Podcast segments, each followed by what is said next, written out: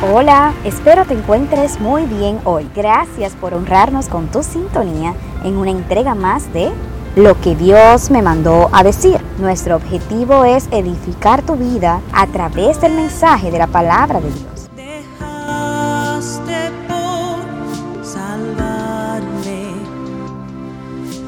Soy Flérida Mauricio de Jiménez y te estaré acompañando durante este tiempo. Aprenderemos juntos más acerca de Dios y nos fortaleceremos en su palabra que da vida.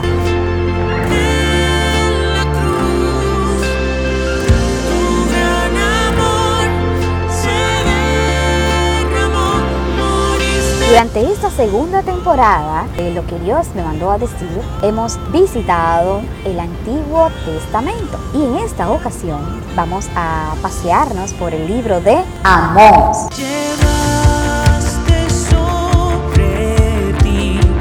Amós fue un profeta menor. Antes de ser llamado por Dios como su vocero, Amós se dedicaba a cuidar ovejas y recolectar frutas. Con poco nivel intelectual habló a la nación de Israel, quien para esa época gozaba de riquezas y poder. Por más que el profeta les advirtió del castigo que les vendría si no se volvían al Señor, fue ignorado y su mensaje despreciado. En sus advertencias a las naciones, Amós condenaba la corrupción, la falta de misericordia, la injusticia social y el buscar a Dios solo de apariencia y no de corazón. Leer este libro nos lleva a pensar qué tanto se parecen nuestros tiempos a aquel momento. Quizás el mensaje de advertencia de Amós debería ser considerado por nosotros hoy. No hay más grande Iniciemos el estudio del libro de Amós en el capítulo 3, verso 3. No hay más grande. ¿Andarán dos juntos si no estuvieren de acuerdo? Estudios de la conducta han arrojado que las relaciones humanas están determinadas por el nivel de afinidad. Esto explica por qué no es posible forzarlas. Nadie puede planificar una relación de amistad o sentimental. No conoces una persona y decides que será tu amigo o tu pareja. Primero se descubren afinidades que permiten la cercanía y el desarrollo de la relación. Hay quienes critican despiadadamente antiguos amigos antiguas parejas, antiguos socios, olvidando que en una ocasión andaban juntos, comían juntos, compartieron información y fueron confidentes. Todo esto debido a las características comunes que existen entre ellos. Tengamos cuidado con la entrada de personas a las zonas privadas de nuestras vidas. Quizás luego de conocerlos un poco mejor, lamentemos haberles dado entrada a nuestra privacidad.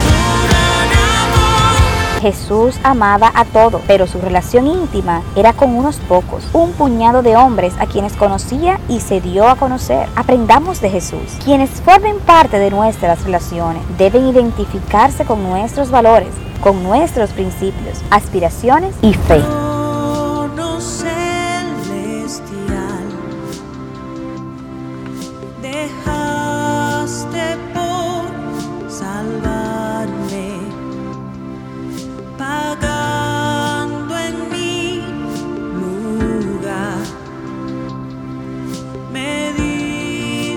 Amós capítulo 3, verso 6.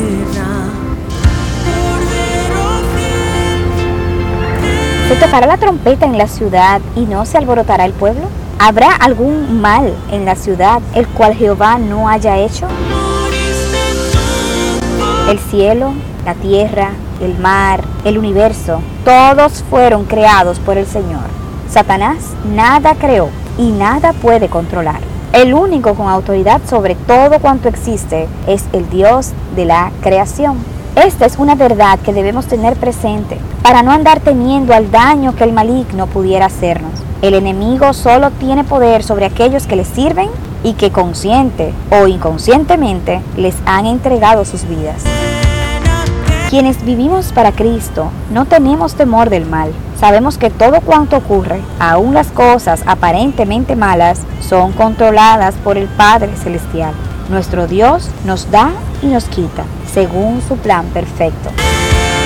Los hijos del gran Dios no andamos culpando a Satanás por nuestras desdichas, por pesares o sufrimientos. Sabemos que cada cabello de nuestra cabeza es contado por el Hacedor y que nada nos sucederá sin que Él lo permita y siempre para nuestro beneficio.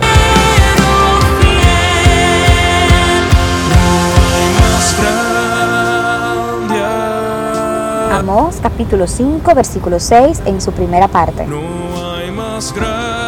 Buscad a Jehová y vivid.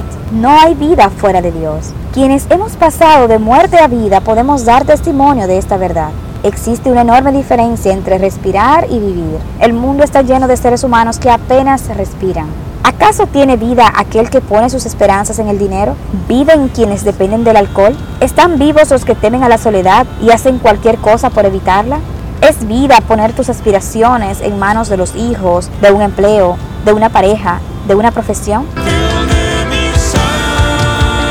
¿Cómo se vive lleno de aflicciones sin contar con el sustento divino? Amigo, si tu existir no está sustentado en Cristo, aún no has empezado a vivir. Cristo nos enseña que Él es la única fuente de vida. Cuando tu ser gire en torno a Cristo, no tendrás temor del futuro. Vivirás en plenitud, sin importar las circunstancias externas. Con Cristo en tu corazón, hallarás sentido a la vida. Búscalo y vive.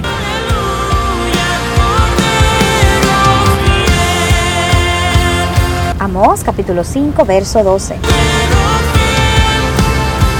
Porque yo sé de vuestras muchas rebeliones y de vuestros grandes pecados. Sé que afligís al justo y recibís cohecho, y en los tribunales hacéis perder su causa a los pobres. ¿Qué es lo que crees que Dios no sabe? ¿Cuál es ese pecado que piensas que Dios no tomó en cuenta? ¿Qué pecado crees que quedó en el olvido porque ha pasado mucho tiempo? ¿Pediste perdón y te arrepentiste por esa deuda que nunca pagaste? ¿Por ese libro que nunca devolviste? ¿Pediste perdón por aquella persona que traicionaste? ¿Te arrepentiste por ese dinero deshonesto que llevaste a tus bolsillos?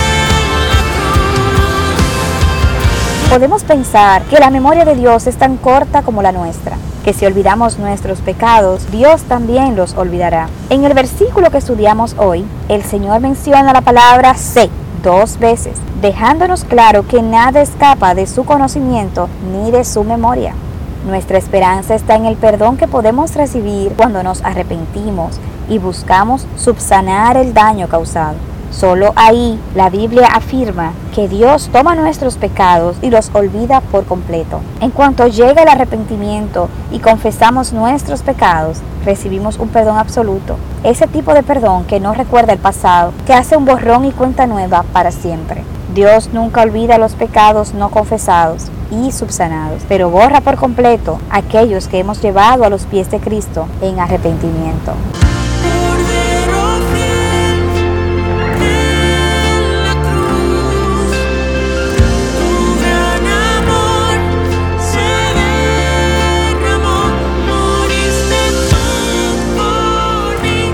Es importante mencionar que estas reflexiones están contenidas en el libro de meditaciones devocionales Fuerte Soy. Está disponible en librerías cristianas y en plataformas digitales como Amazon. Y si este mensaje ha edificado tu vida, ya sabes, compártelo con otras personas. Ayúdame a llevar a otros el mensaje que Dios me mandó a decir. Escríbenos y coméntanos sobre cómo el Señor ha hablado a tu corazón. Síguenos en nuestras cuentas de redes sociales como Mauricio de Jiménez Oficial para recibir recursos cristianos que podrás aplicar en tu vida y ministerio. Hasta aquí esta entrega de Lo que Dios me mandó a decir. Será hasta la próxima semana con un nuevo mensaje de parte de Dios que no te puedes perder. Que el Señor te bendiga.